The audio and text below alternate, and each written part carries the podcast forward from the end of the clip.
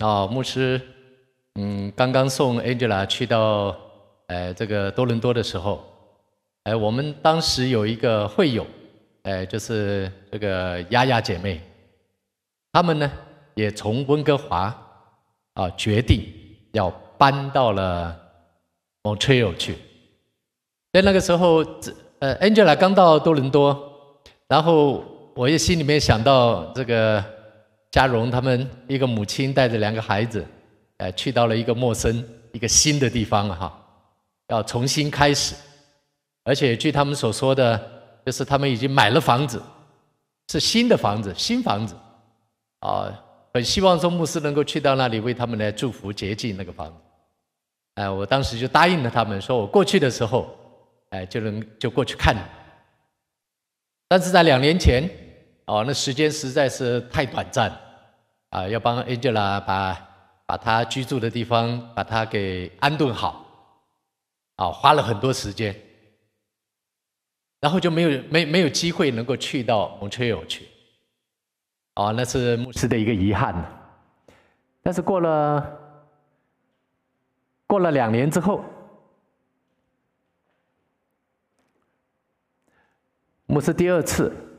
再有机会去到了多伦多，我说这件事情一定要把它给完成，因为从多伦多就是 Angela 住的地方，就是 Guelph 这个地方，要去到 Montreal 需要需要花六个多小时的时间的开车，就是直达哈，都不吃不喝不喝的，就直接这样子一路开上去，要开六个多小时啊。这也是在两年前，为什么我们呃牧师决定不过去的原因，因为不是说你去了，嗯就能够马上回来，那只光开车就一整天的时间，那没有办法，时间实在是时间抽不出来。在这一趟牧师去到东部，我就哎我们就安排了时间就去看他。哦，当然了，呃两年不见了哈，哇看到他两个女儿，哇长得比几乎呃比比妈妈还高了哈。真的，那个孩子就亭亭玉立呀，也看到上帝的信实，如何带领着他们这个家庭在 Montreal 这个地方能够安定下来，让孩子的学业也都安也都安排好了。要是我看到，我看到他的老大那个米歇尔，哎，美中不足的一个地方，他脸上长满了青春痘。长满了青春痘，我就问，我就问那个嘉荣说：“这孩子怎么脸上怎么长满了那个青春痘？他不是我们平常的这一颗两颗，这个五颗十颗，这个这整个脸都是啊。”我说：“哎，这他他这个脸，他这个脸怎么会长这么多呢？”他就跟我讲，他说：“这个老大呢，去到那里学习压力很大。他不像妹妹哈，妹妹因为年年纪轻嘛，所以适应能力很强。”那不管是从台湾来到加拿大来学学英文呐，还是去到了那里要学法语啊哈，然后妹妹妹妹妹适应能力都很快，但是姐姐呢，啊姐姐因为年纪稍长，所以在适应的能力上面的确是比较差，所以那个姐姐的压力很大，啊要读书，然后又面对新的环境。然后面对不同的语言，哇！然后现在又要又要升到那个 high school 上面去哈，很多的压力集在他的身上，要准备要进大学，所以他的内分泌失调，长得满脸都是。哦，牧牧师第一天去到那里看到这个情况，那天晚上那天晚上我们要睡觉了，我就要要就寝之前呢哈，然后就我就把那个米歇给叫来。我张明轩，啊，你这么热情的招待牧师啊哈，牧师也要送你一个礼物啊，他以为我要拿什么礼物给他，我说我要为你祷告，让你脸上的青春都不见了，他看到我满脸傻笑，那那很好，我就带着他祷告，那天晚上我就为他祷告，神奇哦，第二天早上起来，第二天早上哈。我一大早我就看到看到哇，他很高兴，那个姐姐哈很高兴，也没有戴着口罩，很高兴的跑跑到我面前跑来跑去哈，大家要向我说个什么东西。我一看哇，那脸上那个青春痘都干了，你知道，干掉，满脸的，整个好像个湿气呀，还是那种整个都是肿的那一种。因为这个东西我见过哈，以前那个林长老他那个大女儿那个也是叫米歇尔，我就问他说：“你知道米歇尔这个名字为谁帮你取的？”他那个大女儿也叫米歇尔。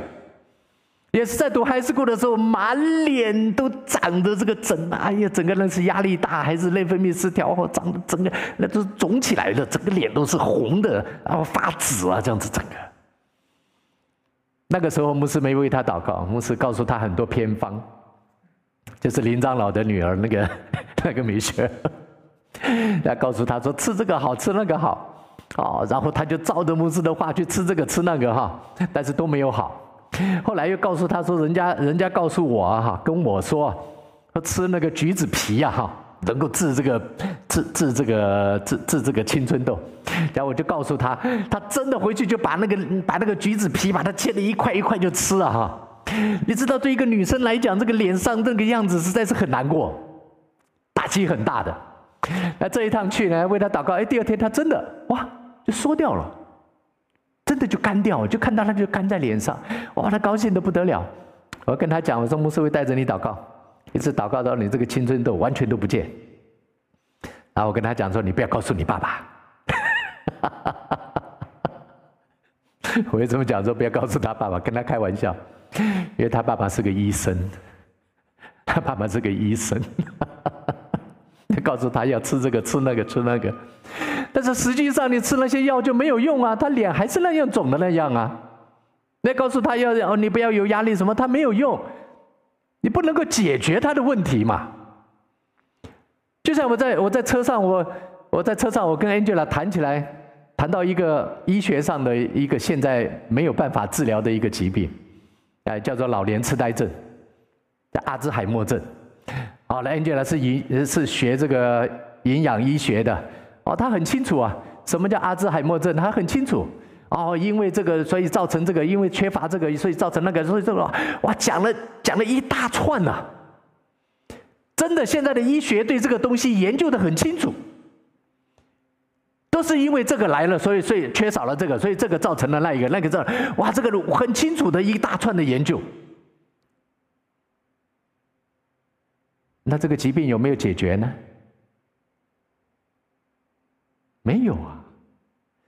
我们学了很多的知识，我们学了很多的学问，我们有很多的技术，但是这一些东西如果不能够解决我们的问题的话，那对我们还是没有用嘛，对不对？我就一直在强调说，我们的信仰，如果我们的基督信仰不能够解决我们所面对到的生活的问题，或者我们心理的问题。那肯定是我们信错了嘛。但是事实证明，我们的信仰没有错，我们的神真的是全能的上帝，那就是我们搞错了，我们搞错了。当最近看到一个电视节目，就是牧师在这个周报上面写的马太福音的二十四章，就讲到这个末世的事情。现在我们看到这个末世啊，他说这个瘟疫到底让我们学到了什么功课？好，讲说这个瘟疫到底在向我们说什么话？然后就讲到说这个末世的时候啊，啊，圣经上面马太福音二十四章讲到末世，国要攻打国，民要攻打民，哈，遍地有饥荒，有地震，有瘟疫。昨天前天，海地又经历了七级的大地震。从刚开始的一百几、一百多个到三百多个，我不知道现在是几百个，那是死亡啊！就在二零一零年的时候，海地的大地震死了好几万的人呐、这，这就是十年前就发生在同一个地方的事情，也就是我们在讲说这个百年不遇的大灾难，现在都会发生出来。在温哥华，在前一阵子。那个百年不遇的高温四十几度，那以后类似这样的天灾，这样的环境的变迁，科学家讲说这就是温室效应所引发的结果。但是到底温室效应引发的结果，我们有什么办法去解决它呢？束手无策。但是这些科学家却是教导我们的孩子，教导我们这些年轻人，教导我们这个世人说：人定胜天，我们的科学有多厉害，我们人有多棒、多厉害。面对这些东西，我们束手无策啊，束手无策的东西。所以在讲到说，哦，这个耶稣要再来之前，啊、耶稣告诉我们了哈。说你你看到这些灾难啊，频繁的发生啊，国要攻打国啊，民要攻打民。我们看到，看看到那个阿富阿富汗，最近如果你注你注意到国际局势，你看一看，阿富汗那个总统逃走了，阿富汗的总统逃了，那个塔利班塔利班政权把把这个阿富汗这个国家又重新的把它给占领了。你记得几年前，美国倾尽他所有的力量，倾尽他所有联邦的力量，要消灭塔利班，就是格拉登、宾拉登。九一一啊，九一一的那个双双子星大楼啊，这是大家都还记忆犹新的事吗？现在呢？现在塔利班政权。把美国西方所支持的总统给逼到墙角，那个总统逃了，把国家丢了。这一切的国攻打国，民攻打民。你说美国，它是一个世界警察，它很厉害，它有强大的武力，它能够保护，它能够做这这主。为了他的利益哈，其实就是为了自己利益嘛。他能他能够他能够不远千里万里的来保护他的利益，他能够一直在那个当地能够守在那里吗？事实证明不行。几年以后，必须要从阿富汗撤兵，在之前必须要从越南撤兵。国要攻打国，民要攻打民啊，这才是可怕。国家跟国家的战争，我在讲说这个千里万里的战争，这个打一打就没了。但是民要攻打民，这个厉害啊！居住在同样土地的人，他们彼此的在仇恨，彼此的在增进，彼此的在杀来杀去。这样的事情越来越多，所以耶稣告诉我们说：“你们看到这些事情发生的时候啊，你不要觉得奇怪，因为呢，这只是灾难的起头。有讲到有大地震，有讲到有瘟疫，瘟疫呀，你看看这一个新冠病毒。”这就是瘟疫来着，是百年不遇的。你像那个 SARS 就出现一阵子就没了，但是这个遍地都有，遍地有饥荒，而且遍地有瘟疫啊。以前的瘟疫只是在某一个地方，在欧洲，哦，SARS 在亚洲，就是在某个地区，但是现在是整个全世界都在疫情的当中。然后又看到遍地有的饥荒，还有另外的一些假现象出来，有假的先知啊，有假基督出来了，这就讲到我们的信仰了。有许多假的先知，甚至有人说他是耶稣，都出现了。今天我们看到，不是有假的假的基督出来了吗？那个东方闪电就说：“我他是基督啊，他再一次、再一次在耶稣基督再一次降生来到地上，是一个女的，好像闪电一样，东方的闪电呢、啊，她是一个女的。假先知、假基督都已经来到地上，而且他能够迷惑万民啊。当我们看到这许多事情发生的时候，耶稣说。”这只是灾难的起头，所以当我们面对面对这个环境，你看到看到这些大地震、这种大饥荒的时候，今天牧师讲到说，机会，机会，你在这种大灾难、大饥荒、大瘟疫的时候，你有没有看到机会？机会是很奇妙的东西啊！在传道书啊第九章第十一节，我读给各位听。传道书第九章第十一节，这是大卫的儿子所罗门王所写的。他说呢，他说我又转念见日光之下快跑的未必能赢，说这个人跑得很快，他不一定他能够跑得到冠军。然后他说力战的未必得胜。这些人很厉害，打仗很厉害，但是他不一定能够打赢这场战争。啊在历史上，我们看到很多哈，哎，真的，你跑得很快的人，你不一定能够拿到冠军。然后这个我我这个部队，哇，是精兵，是很厉害，这个打过多少场胜战的，但是他们在那个战场上，他也不见得他能够打赢战。他说智慧的。智慧的未必得粮食。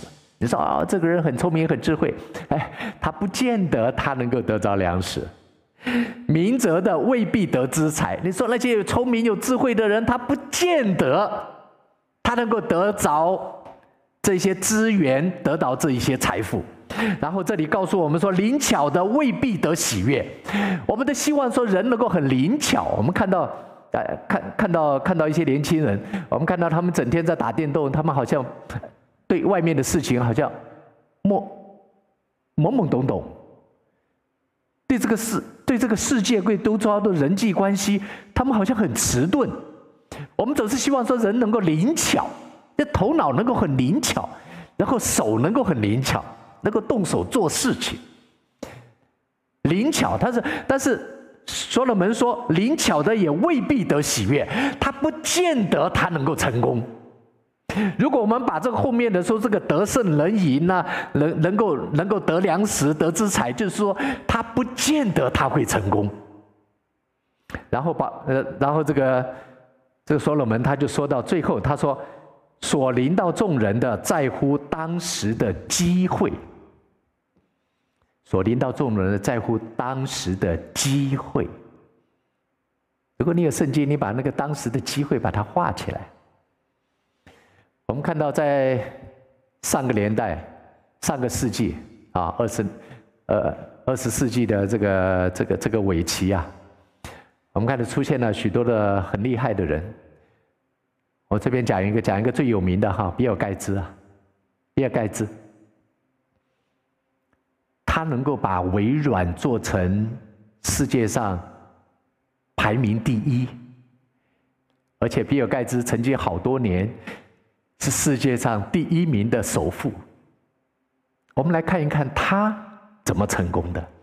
如果你仔细去看，说：“哎呦，他有他用一万个小时，在一万个小时在。”在好好的学习，他对于这个城市啊，怎么去发展呢？哈，就是电脑城市怎么去发展？他是一个很聪明的，因为因为因因为他的家境很好，然后他也受了很好的教育，哈，然后他自己又是个很能干的人。但是这些东西你可以看到，比他家世好、比他能干的人，比他花更多时间在研究的人，他们怎么没有像比尔盖茨这样呢？甚至比他更能干的人。当时比尔盖茨，他接触到电脑的时候，那时候使用电脑，美国啊哈，美国在使用电脑的比例是百分之零点零一的人，他们接触过电脑，还不是使用，在接触过电脑。也就是比尔盖茨，如果不是在那个时候他发家的话，在现在啊，嗯，他老早被人家丢在后面去了。第二个。他的母亲跟 IBM 的那个总裁啊，有很好的一个私人的关系，以至于这个 IBM 公司就决定，我的电脑就需要用 Microsoft，就是用 Microsoft 微软的软件软体。所以当时当时这造成他整个美国、整个世界，如果我们要用 IBM 的电脑，我就必须要买他们 Microsoft 的软件。等到慢慢慢慢大家用习惯了，新的软件出来的时候，人家不去接受，也不去花时间，因为大家都忙，我就用这个原来的这些东西就好了。你说这是比尔盖茨厉害，比人家能干，还是当时的机会呢？如果没有他的母亲，如果没有 IBM 那些老板，如如果没有他旁边的那些研发人员，帮助着他，他怎么能够成为比尔盖茨？今天我不是讲说一个人的能干、聪明、努力不重要，但是所罗门在这里要告诉我们一件事情：是一个人的成功，我们的努力、我们的本分、我们的勤劳，这些东西只能够让我们在一个很平稳的方向上面，我们叫做成功，叫做稳妥。但是今天你要成为一个卓越的人。今天你要成为一个顶尖的人，那一些东西是在乎机会呀。你对机会的态度是什么？我们在讲到机会，我们都说哎，机会，机会都，机会都是给那些预备好了的人。啊，这句话我很赞成。如果你没有预备好，就算那个很好的机会出现呢，你还是把握不住。这个我绝对赞成。但是问题，这个机会是在谁的手里呢？机会是在谁的手里呢？我们必须谦卑下来说，机会在神的手里！机会在神的手中啊！你知道最近那个股票？涨得最高的是什么吗？就是生技股啊，生技生技股啊。这些研究这些病，这这些新冠病毒的这些股票，哇，暴涨啊！还有哪些股票呢？哦，那个晶片呐，哦，那个晶片的股票，哇，暴涨啊！谁能够预测？谁能够知道这个疫情的发生呢？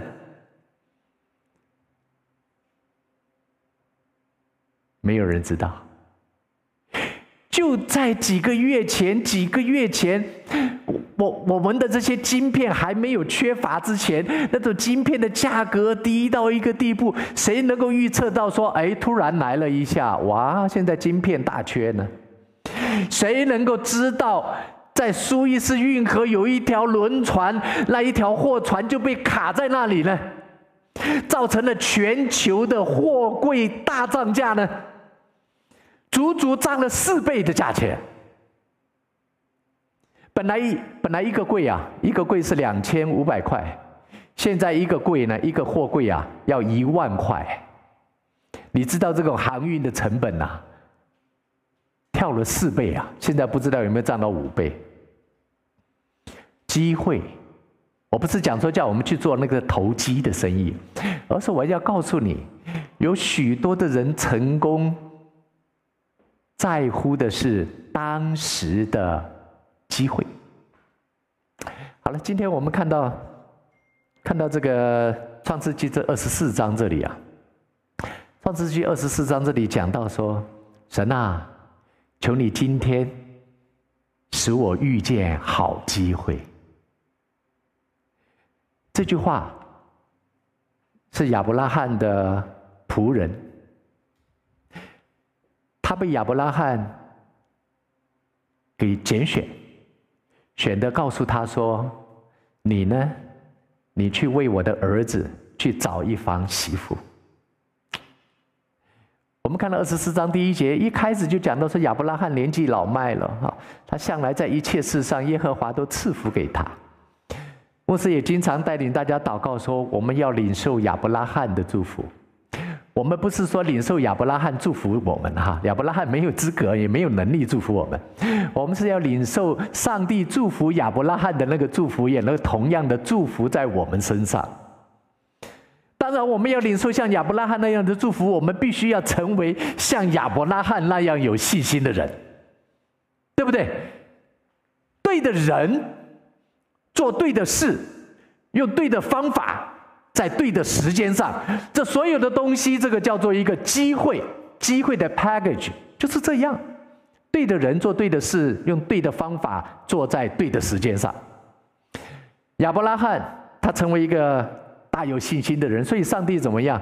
上帝在一切事上，耶和华都赐福给他，因为亚伯拉罕他敬畏神，他顺服神，他对神大有信心，所以上帝在他一切的事上都赐福给他。今天我不赞成有许多的传道人说什么所谓的成功神学，他们说这个成功神学是不对的。我在圣经上面从来没有看到说一个谨守遵行、敬畏神的人，他是穷破潦倒的，不对？你像亚伯拉罕，他要成为万国万族的祝福，他怎么去祝福别人呢？就是上帝必须要使亚伯拉罕成为富足嘛，他才有能力去帮助别人啊。如果上帝让亚伯拉罕整天是沿街乞讨，穷的响叮当的，他去帮助祝福谁呢？所以，当我们在讲到说一个谨守遵行神话语的人，神在凡事上都会赐福给他，这是正确的嘛？怎么讲说这个叫成功神学呢？不对的，没有那个所谓成功神学。你谨守遵行神的话，神就赐福给你，在凡事上、一切事上，神就要赐福给你。后来这亚伯拉罕年纪老迈了，他的孩子还没有结婚。然后呢，然后亚伯拉罕就把他们家里面那个最老的仆人，啊不，他应该不叫做最老的仆人，而是说跟随亚伯拉罕最久的那个仆人。对亚伯拉罕是最忠心的仆人，能够能够明白了解亚伯拉罕他内心所想的这样的仆人。刚才我讲说灵巧啊，灵巧。你看约瑟，约瑟当约瑟去到波提乏家里面去当奴隶的时候，请问一下，波提乏他们家里面只有约瑟这一个奴隶吗？不，他们家里面有很多的奴隶呀。但是约瑟为什么他从奴隶他做着做着他就当成管家了呢？就是因为神与他同在，神在他所行的一切的事上都赐福给他。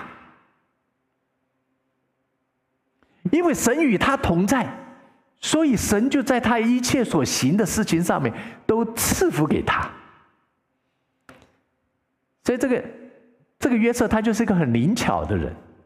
神给他智慧，给他聪明，他能够懂得，他能够知道他主人心里面在想什么，主人他的需要是什么。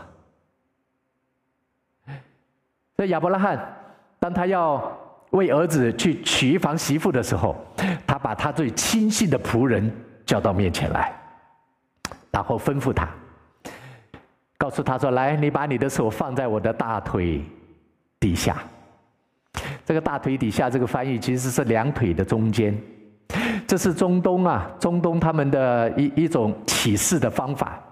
好像我们华人说，如果你违背誓言呐，就绝子绝孙，在中间的这个生殖器的上面，你把两腿中间。如果你违背我交代你的誓言，你就绝子绝孙了哈。这是很严重的一种发誓的方式，最毒、最狠毒的一种发誓方式。所以他叫他把它放在这个、这个、这个两腿的中间，哈，然后呢，他就告诉了这个老仆人，他说呢，你呢，你为我儿子去娶一房媳妇媳妇，但是千万不要在迦南地为我儿子来找这一房媳妇。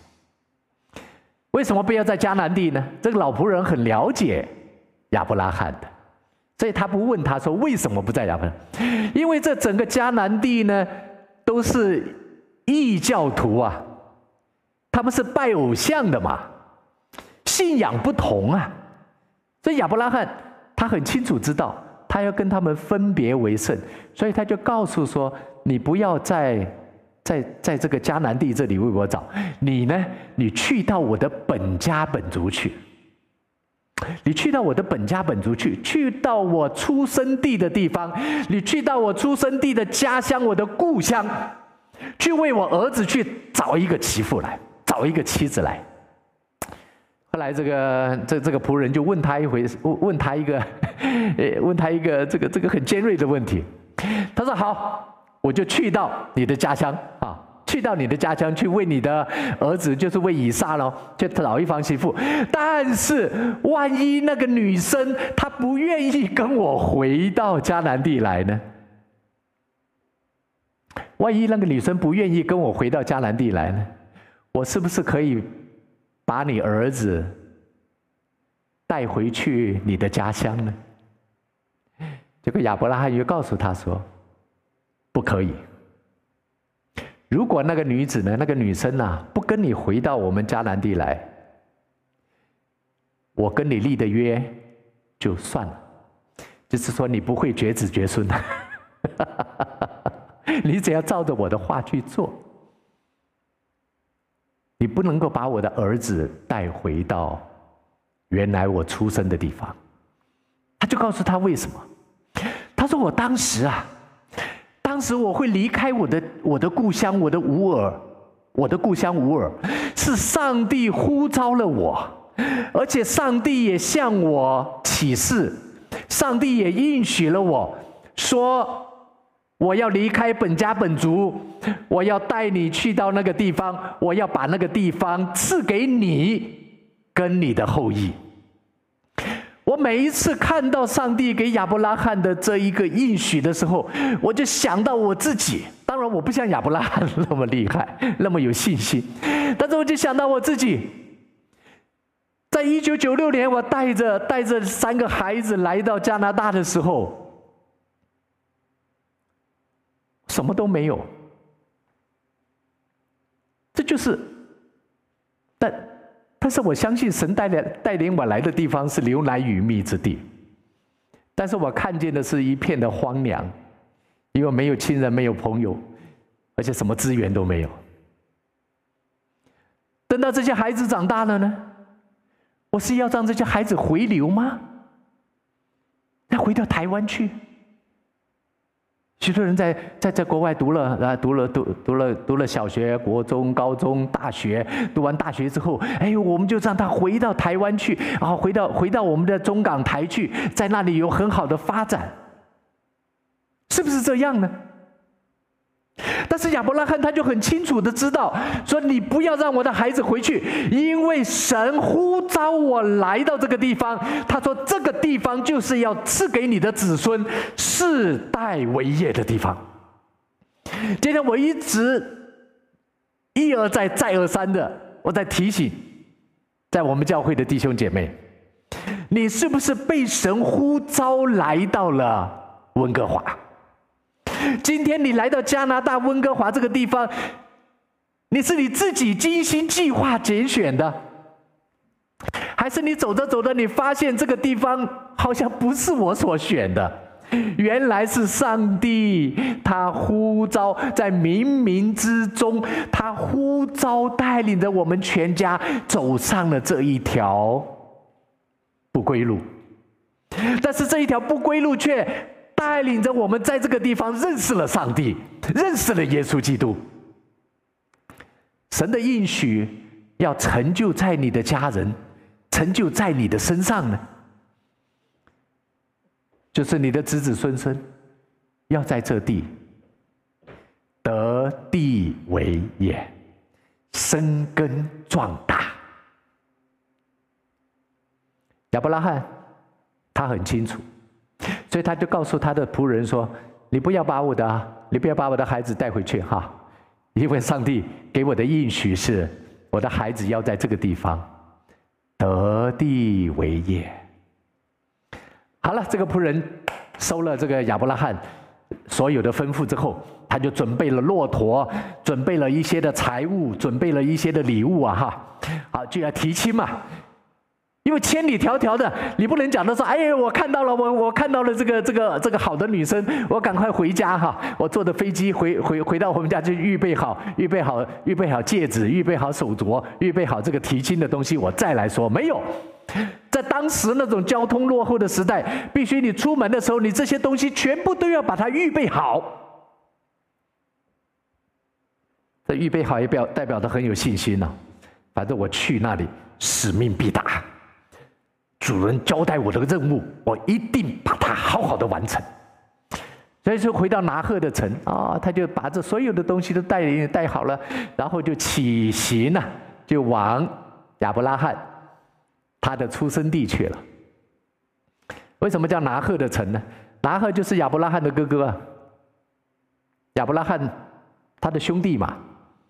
啊他的兄弟在那里也是一方的这个这个大户人家，啊，所以这个整个城叫做拿鹤之城。这一趟我去到我去到多伦多，然后，呃，很奇妙，我是看了亚亚，然后又又又看又看了 Grace 哈，我们的 c o c o n 这边的一个姐妹 Grace 也在我们教会受洗的哈，我又我又我又去探访了这个 Aaron 啊，Aaron Jason 他们他们两个兄弟。结果在 Aaron 他们家呢，在 Aaron 他们家有机会，有机会第一次哦，九八年九八年 Aaron 就来到我们教会哦，我带领他信主的，对不对？然后今年是二十三年之后，我第一次跟他的父母坐下来在那里聊天，第一次跟他的父母坐在那里，我们一起吃饭盒。因为这个 COVID-19，我们不去餐餐厅吃饭，Aaron 就一人叫一个饭盒哦，咸酥咸酥鸡饭，什么饭什么饭，一人一个饭盒，跟着他爸妈坐在那里哈，一起在吃饭盒。还有一件更奇妙的事，我也是第一次见到 Aaron 的岳父岳母，Aaron 的岳父岳母，我也是第一次见到，而且也有机会。跟着他的岳母，能够谈到话，结果这一谈话之后，哇，一件更奇妙的事情，真的超乎我的想象。我就问他，我们礼拜五就去，礼拜五礼拜五去了哈，去因为。因因因为那个那那一些事情没有安排好，所以我们就短暂的停留。然后那个他的妈妈呢，啊，那个 Aaron 的岳母啊，还要跟我们有一个打了一个照面，就打了车的一个嗨，啊，就就走了。然后我们约定的是下个礼拜一，哦，礼拜一再去专程去拜访他。好了，我礼拜一去的时候，哎，他的岳母又在那里，我就见到他岳母，我就问他说，哎，你是你从哪里来的？我们就讲哈，牧师经常都问人家从从哪里来，从台湾呢？我说台湾哪里呢？他说台南呢？我说台南哪里呢？他说法华寺那里啊。我说法华寺，你们家住几号啊？台 他一听，他一听我讲这个话，他也他也他也吓一跳。他说怎么怎么有人会知道法华寺呢？法华寺是一间庙嘛？那是在那那是在台南市的一个巷子里面的一间一间庙啊。知道这个庙的人很少的。我说你们家住几号？他就讲，他说我不记得我们家住住住在几号，但是我记得我们家的对面就是就是味全公司的牛奶厂，养了许多的牛。然后我们家呢，我们家住的那个地方呢，哈，前面有一个大广场，然后有一棵大榕树，哈。他为什么印象这么模糊？因为他读国小一年级，他们就搬家了。就跟着爸妈又搬家了，所以那是他国小一年级时候的印象。当我问他说从哪里来的时候，你看他跟我说什么？他跟我说他从小出生的地方，他是在那里出生的，然后在那里长到国小，他们才搬家啊，搬到高雄，搬到台北哈，到处去的。但是他讲说他他他是从那个地方来的。我说你们家前面有一棵大树。我说对呀，他说我说你们家住哪里？他说我们家就是那个大树下面那一间，那那那那一间很大的那一间。哦，原来我很清楚，他就是我们整个我们那一条街上啊，法华街上面最有钱、最富有的那一家大户人家。整个我们法华街哈，整个那一条街上，他们家呢，就是我们那整条街里面最富有的，一样都是从中国大陆来的，来来的，来来的这个外省人，但是因为他的爷爷，他的爷爷是有相当背景嘛，啊，他的大伯就是他，我讲说 Aaron 他老岳母的老岳母爸爸的哥哥啊哈。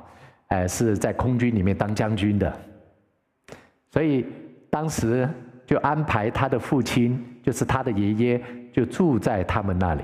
哦，有个很大的宅子。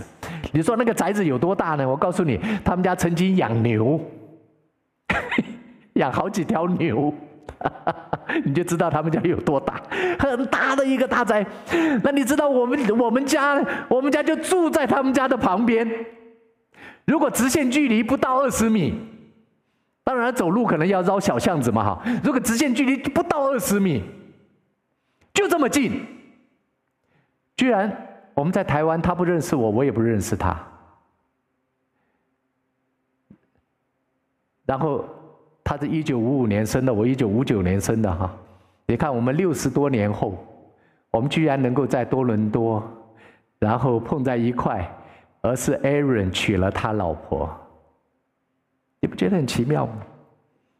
真的很奇妙。然后他讲出了我我我我们讲到讲到这个讲到那个小时候那个环境的时候，就勾起了我许多的回忆啊。因为呢，现在那个地方都已经拆掉，都已经重建了嘛。他就跟我讲，他说他说小时候他在家里面，他的母亲就一直跟他讲，说。在我们家外面住了许多士官，就是有军官嘛，有士官嘛。他说，在我们家的外面呢，住了许多的士官的，都是住的那个那那个住的住宅的条件都很差，而且经济环境也很差，就跟贫民窟一样。啊，讲的比较清楚，就我们家就是住在贫民窟的那个眷村里面。那他们家呢，却是我们整个。整个一条街，包括本省人、外省人，他们家是最有钱的一家了。啊，他的爷爷有势力嘛。然后他的妈妈从小就教他，告诉他说，要对他们要有爱心。从小啊，就教他的孩子啊。Aaron 他岳母的母亲就教他们说，你从小就对他们有爱心，邀请他们来家里面玩，因为他们家有很大的院子，很大的院子。然后邀请他们到家里面来玩，然后做一些小点心来分给他们吃。你看呐，从小在这一种的家教里面长大的孩子，他并没有因为说他是一个富家千金哈，然后看看不起看不起那个，而是他的母亲从小就教导他要有爱心，却没想到说。几十年之后，他的女儿居然娶了，居然娶了以前他母亲所怜悯的那些穷小子。我们家就是那个穷小子中的一家。当然，我没有去过他们家玩过，我没有去过他们家玩，但是我们旁边的邻居都有到过他们家去玩过。上帝怎么样回报了他呢？让这一个穷小子。带领了 Aaron 来信主，改变了 Aaron 的生命，把他装备好、训练好了，然后娶了他的女儿。你不知道，神的作为就是这么奇妙，就是这么奇妙。当我去到我去到了多伦多，我看到神的信使。什么叫神的信使？如果认识 Aaron 的人就知道，他们小时候啊，小时候是怎么样、怎么样、怎怎么样走过来的。当他开始，当他开始在教会里面专心的服侍，就是敬拜赞美的带领的服侍，很忠心的服侍。后来神又把他带到了多伦多去，离开了我们，到了多伦多去。他去了多伦多，刚开始他还是很失望啊，很沮丧啊，但是他还是依然去到了教会里面，他也忠心的在那里重新开始在那里服侍。我就看到这一些忠心跟随神、忠心把自己摆上在服侍神的人，神是如何信实的，在他一切的事上都祝福他。艾伦跟我讲，因为我我这一趟去的时候，他已经换成一间大房子了。我两年前去的，两年前去的时候，我去探访他，我看到，哎，他是住在一个一个 townhouse 里面，啊，一二三层楼的一个 townhouse。这次去呢，他又打了一个住址给我，结果我开车一去，哎呦，是一间大房子哈。然后去到那个房子一看，哇，后面还有游泳池啊，不但是豪宅，还加上还加上一个游泳池在后面啊。然后我就很好奇，我就问他，我我跟你讲，Aaron 这好像我属灵的儿子一样。我什么话我都敢问的哈，当然别人讲，哎呦，牧师你怎么可以这样子问人家？我什么话我都敢问的。然后我说，，Aaron，，你买这个房子买多少钱呢？很敏感嘛，对不对？很敏感啊。啊，他都跟自己孩子一样，就没有那个东西，很诚实的。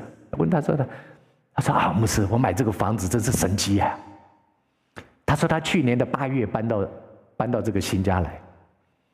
他他去年他在他在买这个房子的时候，他这个房主呢？出价是一百三十八万，一百三十八万，但是呢，但是他跟 Jenny 就是跟他跟他太太啊，他他们决定说决定说要换大一点的房子，因为他们家两个儿子嘛，他希望说能够有个大一点的房子的时候，他们的他们怎么这样精打细算，他们能够负担的能力啊，最高就是一百二十五万，他说他最高他就到一百二十五万，他就到顶了，然后呢？那个房子房东是出一百三十八万，他们就出价就是一百二十五万的 offer 去给那个房东。结果在众多的这个 offer 当中呢，这个房东就很好奇啊。当然有人价钱比这个还高啊，哈，什么这这这还是跟他都比他们高。但这个房东就很好奇，就约见了 Aaron 来跟他见面。他说：“那个房东哈，还特别请我，不知道有没有请他太太，特别请他来跟他见面。那个房东就很好奇的问他说：‘他说，Aaron，他说，他说李先生，你为什么开价一百二十五万？人家都往上面加一百三十八万往上加，你为什么就开价一百二十五万？’Aaron 很诚实的跟他讲，他说。”我跟我的太太为什么要把小房子换了变成大房子？因为两个孩子哦慢慢长大了，他们的房子不够用。但是他跟他太太呢，他们他们最大的能力就只能够提供一百二十五万，并不是因为我们有钱我跟你杀价，而是我们最大的能力就是一百二十五万。你知道神迹就发生了，当他跟这个房东这样讲的时候，神就感动了他这个房东。居然就一百二十五万就卖给了他们，而且在交屋的时候写了一封信给 Aaron 他们，告诉他们说：“这个家啊，跟我两个孩子，我们一家人在这里有美好的回忆。”他说：“希望你们在这个家里面，你跟这两个孩子也有你们一生美好的回忆。”说这不是神的祝福吗？这不是神的信使吗？所以，当我们听到这些见证的时候，我们心里面有多感动？今天弟兄姐妹，我们说神要给我们好机会，我们希望神给我们好机会。今天讲到说，亚伯拉罕的仆人，他去到了这个拿鹤城的时候。他去到那个地方，他怎么能够不偏不倚的就走到了拿鹤城，而且就走到了走到了亚伯拉罕他哥哥孩子他哥哥孙子的孙女的面前呢？利百加，利百加是拿鹤的儿子比土利，比土利生的。如果以亚伯拉罕来讲的话，利百加，利百加应该叫亚伯拉罕叫爷爷的，叫爷爷。然后如果要叫以撒，应该叫叔叔，不是姐妹哈，不是什么表哥表妹，不是表哥表妹的关系，因为他们差了一代。因为亚伯拉罕一直到一百岁才生了他嘛，但是他的哥哥年轻时候就生下了他的儿子了嘛，所以他们中间差了一整整一代的时间。亚伯拉罕怎么能够千里迢迢的，神就一路差派天使带领着他的仆人，带领他的仆人就走到了那个水井的旁边，而且那个仆人跟上跟天父上帝祷告，你看，你看这个仆人他做事情是怎么样怎么样的细心呢？哈，他说他去到那个去到拿鹤城的时候，天色已经暗了，然后也就是慢慢黄昏的时候，但是黄昏的时候在哪里？能够找到这全城这么多的女生，我到哪里去找呢？我都不认识啊！我就要到那个井边，在那个井边，为什么到井边呢？因为那些城里面的妇女，她们都在她黄昏的时候，不是那个日正当中哈。约翰福音第四章那里讲到那个撒玛利亚妇人日正当中时候去挖水哈，因为她不敢跟人家见面。其实一般的习惯都是清早或是黄昏。这些家里面的妇女都会来打水的，所以那个仆人就在那个水井旁边，他跟神说：“神啊，在那里守株待兔哦，等着啊，神啊，求你使我今天能够遇见好机会。”这个仆人他一天都不愿意浪费。进了那个城，他没有说：“我先找个地方好好休息，好好洗个澡啊！等我休息好了，我再来，我再来到城里面去探访，去看哪一家有好的女生。”他直接到那个城，到那个城里面，他风尘仆仆的，他就到那个井边，他就在那里等待。他跟上帝说：“神啊，给我一个好机会，这个好机会会有那么多的女生出现，那到底哪一个女生？”是你给我为我主人所预备的媳妇呢？他说：“如果这个女生，我跟她开口的时候，她愿意拿水给我喝，而且又愿意打水给我的骆驼喝。”弟兄姊妹，你知道你知道这个这个仆人带了几几匹的骆驼吗？他不是自己一个人上路哈，他是带了一群的仆人上路的，还有十匹的骆驼。你知道那十匹骆驼要喝水要喝多少水呀？啊？哦，你知道那个骆驼啊，骆驼后面那个驼峰能够装多少水啊？他说：“如果这个女生，她不但她会拿水给我喝，她还主动的哎，把它翻直翻直，那要滑下去了。她还主动的拿水给骆驼喝，翻直。”我就知道这个女子是你为我预备的，为我主人预备的。就后来真的这个事情，他话声还没有落地，他刚刚跟神祷告完，还没有结束的时候，就有一个女子就迎面而来，这个仆人就开口说：“请你能不能可怜我，给我一点水喝？”结果这个女子说好，她就拿着就就倒水就挖水给这个仆人喝。她说我还给你的骆驼喝，完全印证了他的祷告。结果后来亚伯拉罕呃这个仆人就把就把这个利百加呢哈，就把他带回到迦南地，成为以撒。他主人以撒的老婆。今天神给了这个仆人一个好机会。这个好机会是因为他的主人亚伯拉罕是谨守遵行神话语的人，在一生当中，上帝使他都蒙福的人。所以这样的人，他的子孙，神也一定给他预备他生命当中。最好的东西。今天我们基督徒，我发现我们对婚姻这个东西越来越不神圣，越来越不看重。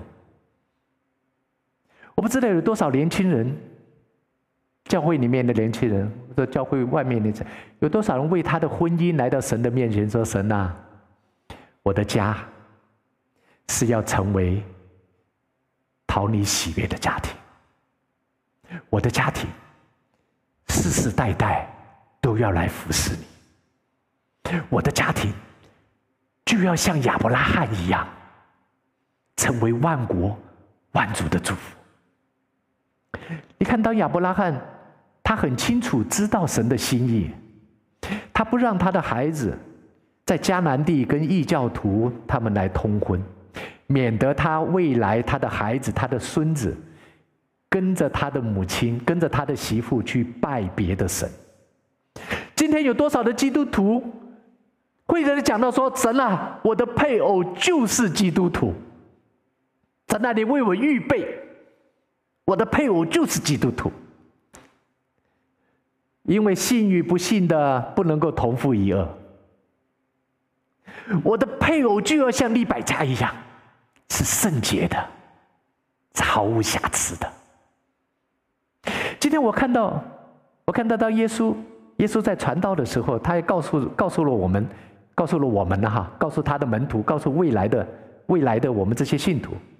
他就讲到说，在世界的末了啊，在末世的时候，什么国攻打国啊，民攻打民啊，这许多的事情都会发生嘛哈。还有，还有这世界呢，会逼迫我们，会恨恶我们。很多时候我想不通，基督徒到。各地都成为别人的祝福，别人的帮助。我们基督徒很主动的成为别人的祝福，给别人帮助。为什么这个世界会恨恶我们呢？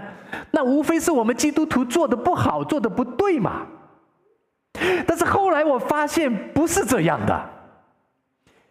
今天如果我们还在强调信与不信的不能同父一轭，我们还在强调。不能够有婚前的性行为。这个世界，你知道世界有多少人来攻击我们吗？并不是我们做了什么错事，而是当你今天你把神的命令，我们说谨守遵行神的话，我们把神的话给教导、把传播出去的时候，很自然，这个世界就把我们当成敌人。你这什么老不朽的观念啊？到现在你还讲，你还传讲这个封建体系的这种思想观念？什么叫婚前不可以有混性行为？什么叫做要守贞呐？哎，这些东西，当我们基督徒也很自然就跟这个世界好像形成了一个对立。这不是我们去跟他对立，而是这整个世界会跟我们反对的。今天。我们看到我们的教会教堂，我们的主堂哈，九月九月的第一个礼拜，我们就要回到主堂去。你看到我们的主堂已经把它铺成地板，啊，改变了原来所有的风貌。原来是一排一排的椅子，坐在那椅子上真的很神圣，啊，很有神的同在的感觉。但是现在我们把它拆掉，我们把改改成摆椅子，每个礼拜我们要摆椅子。我们增加了很多的成本，人力的成本、时间的成本、金钱的成本。我为什么要这么做呢？我们心里面就是想到说，神啊，来使用我们这个教堂。我们不是占据在这个地方，跟这个世界隔离，好像我们在山上面，哦，我们是圣洁的，然后这个世界都是黑暗的。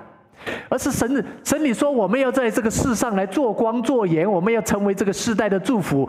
我们我们的教会就像这个社区敞开，我们希望有更多的人来使用到我们的教会，能够感受到神的爱。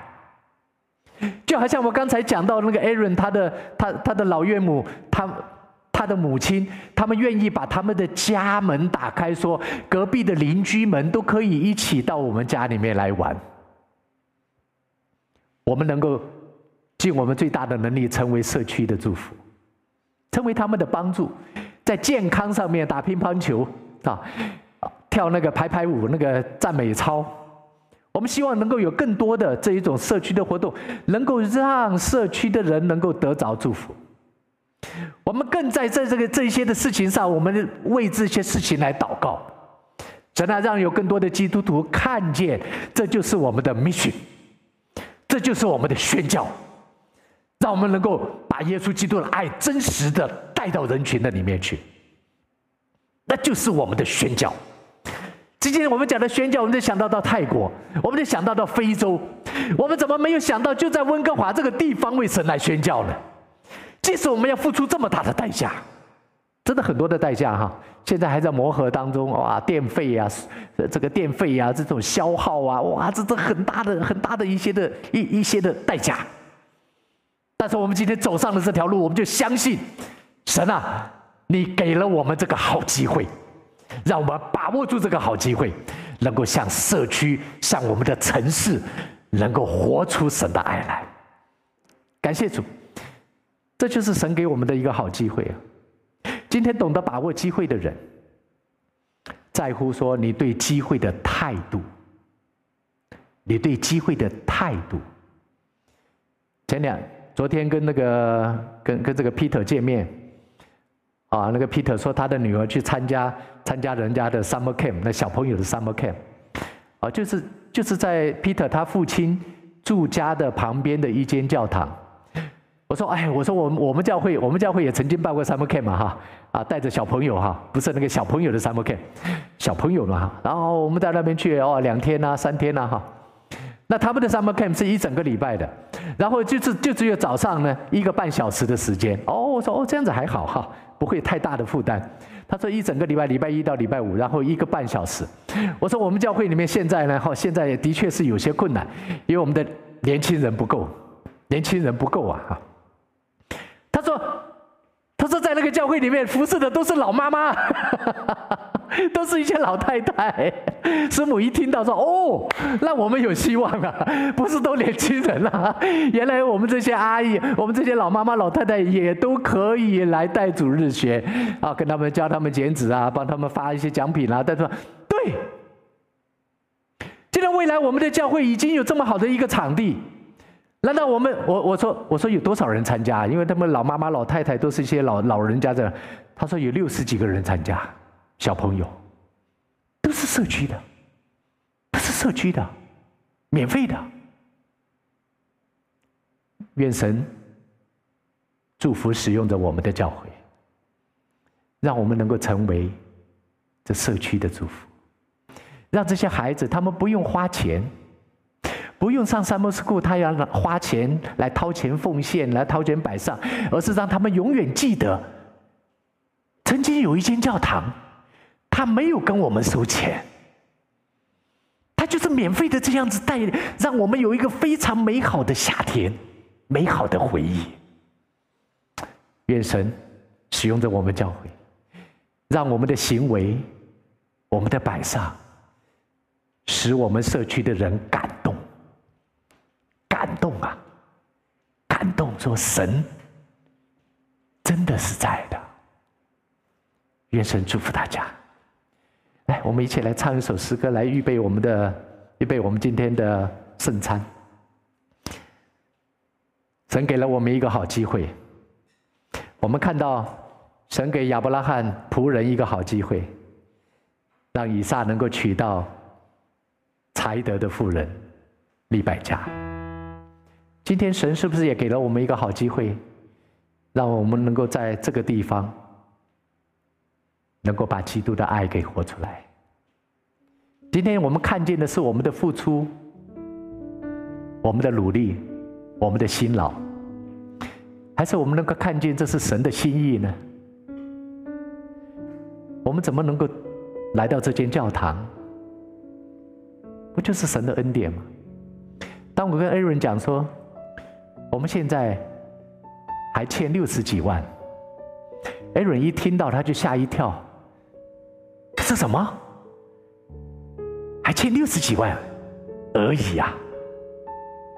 因为人很清楚，我们这个教堂有多有几个人，很知很清楚知道我们的能力。就在这短短的四年当中，三年多四年的当中，我们居然能够有一百九十万的奉献，这不是神的恩典吗？今天神为什么这样恩待我们？就是要叫我们把这个恩典成为别人的祝福。神让我们得着了这个地方，我们就把这个地方打开，成为社区的祝福。虽然我们要付出很多，但是有弟兄姐妹，我们一起看见神对这个世代的心意。我邀请弟兄姐妹能够发挥你的专长，你可以带健康赞美操，欢迎你来我们教会来带领赞美操。你可以打乒乓球，你可以来指导我们弟兄姐妹来打乒乓球。如果你的数学很好，你的化学很好，你的物理很好，你可以使用我们的教会来帮助那些课后辅导的一些孩子，他们真的在课业上有需要的。特别是我告诉你，我们这一区，我们这一区，并不是在温哥华的西区那个豪宅的地方，我们这一区是一个贫困啊，不能讲贫困，是一个真真的有许多的新移民在的地方。而且是整个温哥华，在本本尔比来讲，也不是，也是一个收入比较低的地方，有许多的 apartment，这些都是租的，这些住客有许多的年轻人，还有许多的孩子在这里。如果我们能够开放我们的教会，能够帮助他们的孩子们，有一些课业的辅导，让他们在这个地方能够享受到这个社会对他们的关怀。我觉得这就值得。弟兄姊妹，我邀请你跟我们一起来，向这个社会，向我们这个城市，活出爱来。神不但是呼召了我们天桥教会，我相信在温哥华也呼召了许多的教会在做这样的事。但是我们现在，神给了我们这个好机会，我们可以做了。来，我们一起来领受圣餐。